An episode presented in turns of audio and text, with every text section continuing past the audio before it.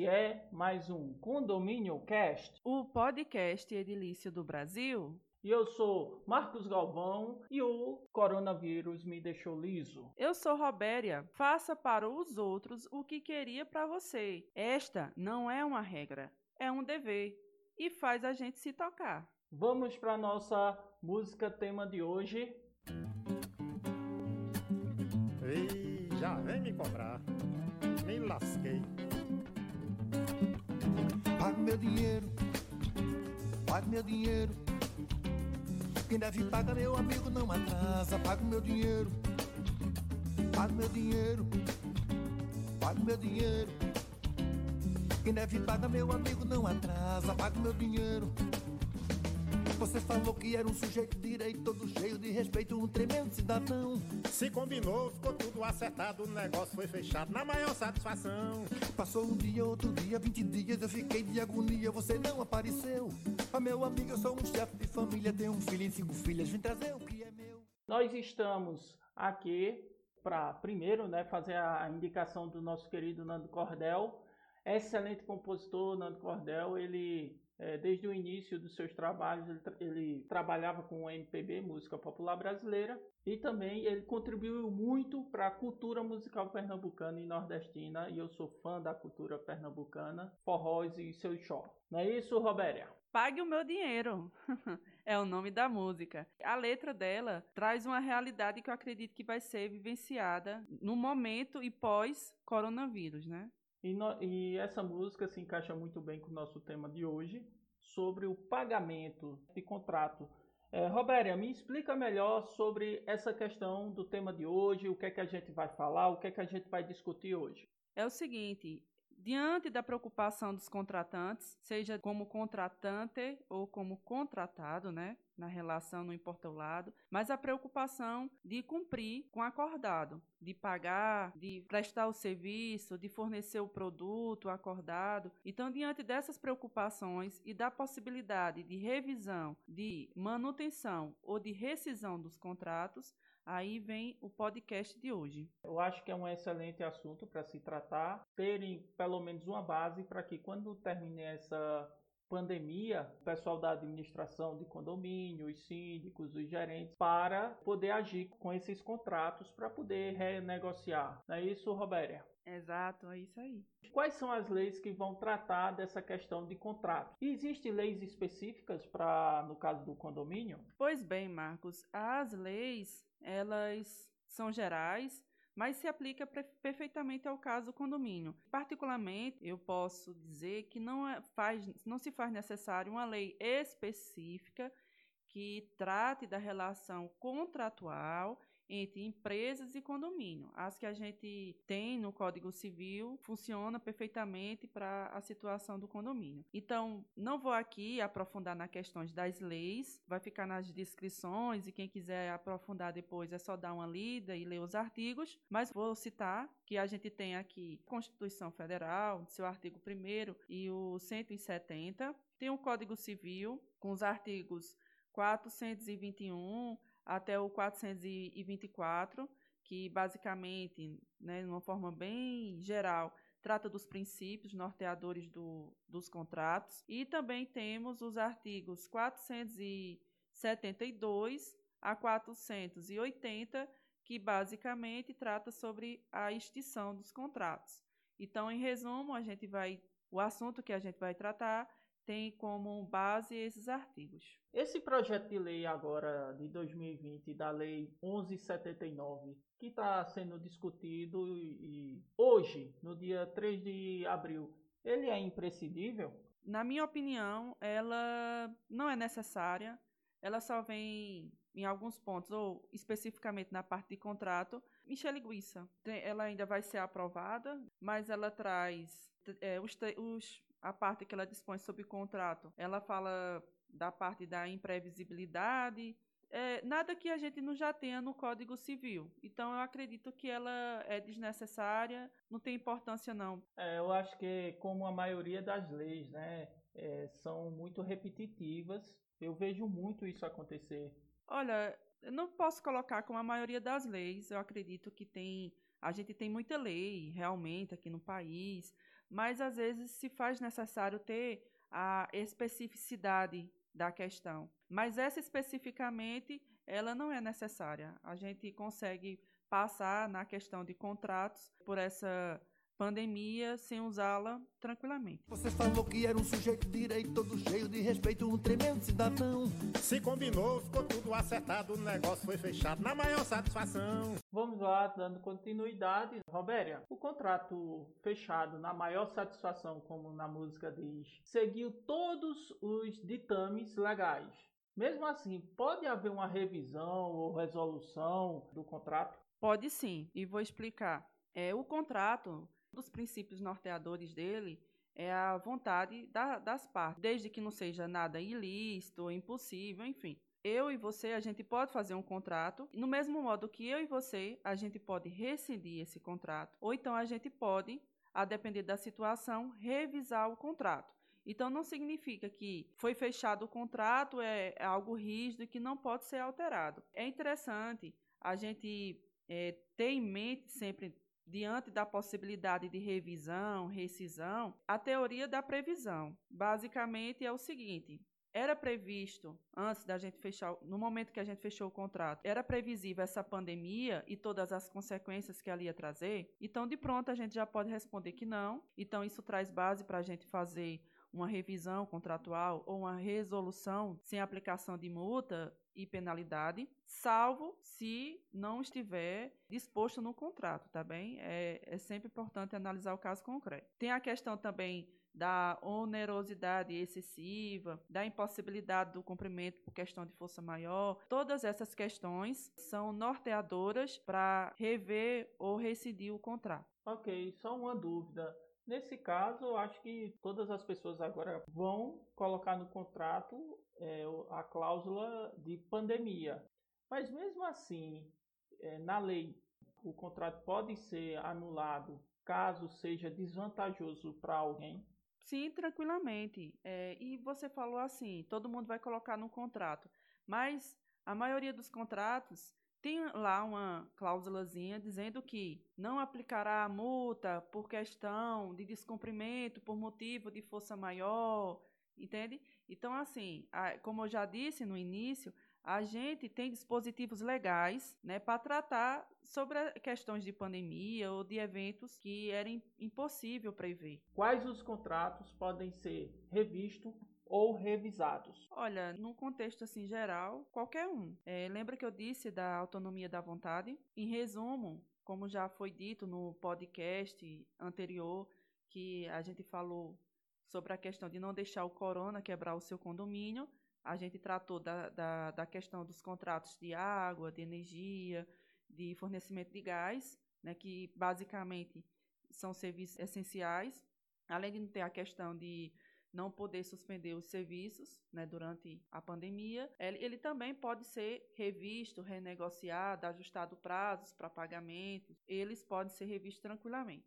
Eu acredito que nesse caso paira aí o bom senso, né, que é tanto falado aqui que tem que se ter nos condomínios. Exato. O bom senso, considero ele uma lei, uma lei de condomínio. Ela deve ser aplicada não só na relação contratual, mas na relação corriqueira, né? na, na relação entre condomínio, condômino, contratantes, fornecedores, prestadores de serviço, deve sempre priorizar o bom senso na relação. Doutora, em referente aos outros contratos, as empresas podem rescindir por falta de pagamento, descumprimento de alguma cláusula contratual? Basicamente aplica a, as mesmas regras, só que não se trata de serviço essencial, então tem que ser algo mais é, é dirigido, específico para o caso. Mas no contexto geral, eles podem ser rescindidos, eles podem ser revistos, sim, por questão de descumprimento contratual. Tem um, um princípio, é, é, até interessante tratar dele aqui, que a gente chama ele de pacta sunt servanda, que é a questão da, da obrigatoriedade da convenção. Né? Em outras palavras, se trata da manifestação da vontade. Se as partes quiserem modificar as cláusulas, a forma de cumprimento, podem tranquilamente entre elas fazerem um acordo e é importante que seja reduzido né, a, a termo formalizado, é, conforme as exigências legais. Doutora, mas a pandemia muda alguma coisa? Olha, Marcos, mais importante agora do que as pessoas elas se preocupar com a manutenção do contrato ou é, com o distrato, né? Elas terem em mente a função social do contrato. É, qual foi o objetivo que ele foi fechado? Então, ter isso em mente, quando for transacionar, negociar, buscar a manutenção da dignidade da pessoa humana, seja ela de forma individual ou de forma coletiva, então ter sempre isso em mente, porque vai existir sim consequência, é, consequentes disparidades contratuais e elas podem ser resolvidas entre as partes. Mas a gente tem que ter em mente essas questões para não incorrer em injustiça ou até configurar a má fé. Deu um aviso, um alô, um telegrama, não esqueça minha grana, manda um cheque, pode ser. Qual a orientação mesmo para quem se encontra nessa situação? Olha, para as pessoas que estão com um contrato e que percebem que não vai ter como cumprir com as cláusulas contratuais, seja fornecendo um serviço, um produto ou até mesmo não conseguir pagar, o que orientamos é que ela busque se comunicar com a outra parte. É, a orientação é que seja de forma formal, que seja por escrito, por e-mail, é muito importante usar essa ferramenta. E nessa mensagem, informar que está passando por dificuldades que são decorrentes né, do momento que a gente está vivendo, solicitar uma revisão do contrato, uma reunião pode ser, deve ser melhor, né? Virtual, para que haja uma, para que seja colocada os pormenores, a outra parte também se manifeste e que possa delimitar todas as questões e chegar em um consenso. Então a orientação é essa. Pode dar exemplos? Tem exemplos alternativos sobre isso? Sim, posso exemplificar. A questão de valores. Às vezes, o valor que foi acordado inicialmente fica muito dispendioso para uma parte, ela não consegue mais gerar o crédito, né, o capital que antes, antes do corona, era levantado. Tem a questão também de diminuição de, de serviços, né? É, exemplo, a empresa X fornece, vamos colocar a empresa de elevador. A empresa de elevador fornece uma gama de cinco serviços. Então, fazer a diminuição, por exemplo, de dois que não são tão essenciais ou que não são urgentes, emergenciais, manter aqueles necessários e, consequentemente, diminuir o valor do contrato. É, vem a questão também é, de, de pagamento parcial. Tem empresas, inclusive, que ela, para manter o cliente, ela suspende o pagamento né, de, por um período e depois volta a parte pagando. Aí pode fazer uma suspensão, ou então pode barganhar um pagamento parcial, né, durante um prazo fixado. Pode ver também a questão de um prazo determinado ficar sem pagar e esse valor que ficou sem pagar durante esse prazo ser pago de forma parcelada futuramente. Então, assim, há várias possibilidades, a criatividade impera nesse momento e também a, a possibilidade entre as partes, né? É uma parte propor e ser viável para outra e ela aceitar. Sempre lembrando, o que ficar acordado deve ser reduzido a termo, deve ser feito um aditivo contratual, deve ser formalizado. Então, veja com seu jurídico, né? Se não tiver, procure. Importante que você esteja sempre orientado por profissional especializado para não incorrer em erro e prejuízo maior futuramente. Passou um dia, outro dia, 20 dias, eu fiquei de agonia, você não apareceu. Ah, meu amigo, eu sou um chefe de família, tenho um filho e cinco filhas, vim trazer o que é meu. Essas questões tratam do condomínio para com as empresas. Mas aqueles que estão no shopping, nas locadoras de salas, lojas, nesses casos aí, como, como é que a gente trata? Olha, tem muito dispositivo e normas que a gente está tratando aqui nesse podcast que pode se aplicar perfeitamente até para as pessoas que têm um contrato de aluguel. Lembrando que vai existir normas mais específicas. Vale lembrar que você tem que procurar um profissional especializado, levar o seu caso concreto para uma análise específica e uma solução específica. O que a gente está trazendo aqui são orientações gerais, mas no contexto, o que a gente está trazendo aqui pode ser aplicado sim, e referente ao contrato de aluguel, tem normas mais específicas, tem até um, no projeto de lei, vem trazendo também uma questão de, de suspensão, de despejos, né, ela sendo aprovado Aí esse sim, é, esse trecho sim é, acrescenta, certo? Traz algo novo para a legislação, para as normas. E eu acredito que isso geraria até outro podcast, Marcos. O assunto é seria mais complexo e, e grande. Vamos planejar esse podcast sim. É, a gente pode fazer um, um podcast, né? Sair um pouquinho do, do objetivo do nosso condomínio cast, mas eu acredito que seja melhor uma live. Né? A gente vai estudar o canal melhor e compartilha com vocês. Robéria, quanto às taxas condominiais, podem ser deixadas de serem pagas nesse caso? Olha, Marcos, basicamente a gente está tratando aqui na relação contratual e, como já dito, não se encaixa o pagamento, né, a relação condomínio e condômino e o pagamento da taxa condominial. A taxa condominial é um rateio de despesa, não está previsto nem foi levantado a possibilidade de postergação. Os outros estão é, tá tendo essa possibilidade de suspender, de postergar, de pagar depois, não é de perdoar a dívida, é de um pagamento futuro. Mas a questão da taxa condominial não existe sequer essa possibilidade de postergar. Ou seja, você tem que fazer o pagamento da sua taxa condominial em dias. O condomínio, nesse caso, não pode abrir mão das taxas porque as empresas para o condomínio vai abrir a mão de algumas taxas. Então não poderia abrir ele também mão das taxas dos condôminos ou pelo menos parte. De forma alguma, não há possibilidade da gente passar essa orientação de perdoar. O síndico seria aí responsabilizado civilmente. Pode até um dos condôminos entrar com ação para que ele restitua esse valor que ele perdoou. O que pode acontecer é do síndico, né, a pessoa que não puder pagar por questões decorrentes do corona, né, questões de força maior, ele vai negociar junto com, o síndico para um pagamento parcelado, um pagamento diferenciado, mas não existe a possibilidade de dispensar, de isentar alguém de pagar a taxa condominial, porque como já foi dito e repetido várias vezes, se trata de um rateio. É, eu acho que essa questão da taxa condominial, eu acho que é bem polêmica. Já vi dizendo que vão diminuir o valor da taxa condominial, vai ter manutenção em piscina e outros tipos de manutenção. Nesse caso, a taxa condominial ela poderia ser diminuída o valor? Não, não, não há essa possibilidade. Primeiro, foi feito no ano anterior a previsão orçamentária e ficou lá disposto para manutenção do condomínio teria que pagar um valor X. Então esse valor daí ele só pode ser alterado para mais ou para menos em outra Assembleia. Não pode ser diminuída, alterada a critério do síndico. Eu vi essas discussões aí no sentido de diminuir né, a taxa condominial, porque não vai haver é, essas despesas aí de, de campo, de piscina, sal, né, enfim.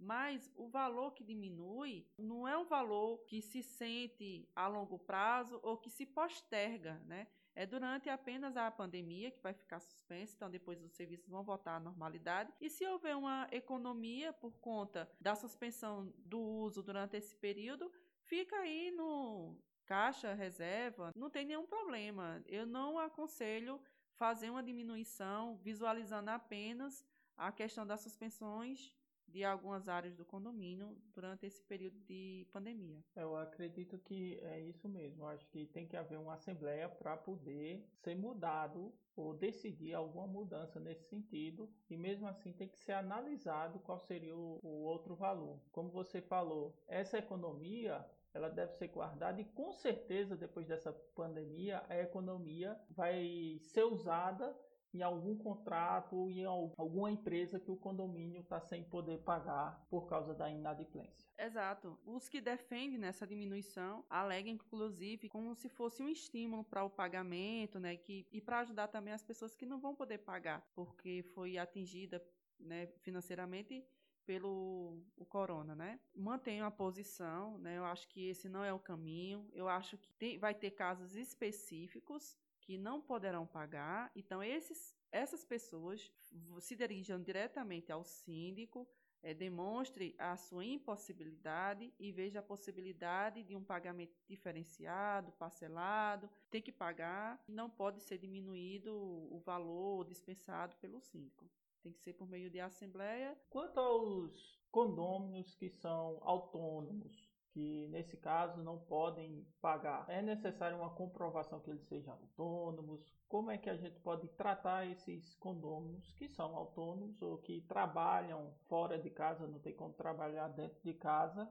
Olha, é, referente aos autônomos, fica também a critério do síndico, né? mas a orientação é que eles estejam atentos então, se chega uma pessoa pedindo um parcelamento, uma postergação para pagamento futuro, porque você pode ficar sem pagar durante três meses e pagar integralmente esse valor. Então, isso pode ser negociado junto ao síndico, é, ter um abatimento nos juros, na multa, né?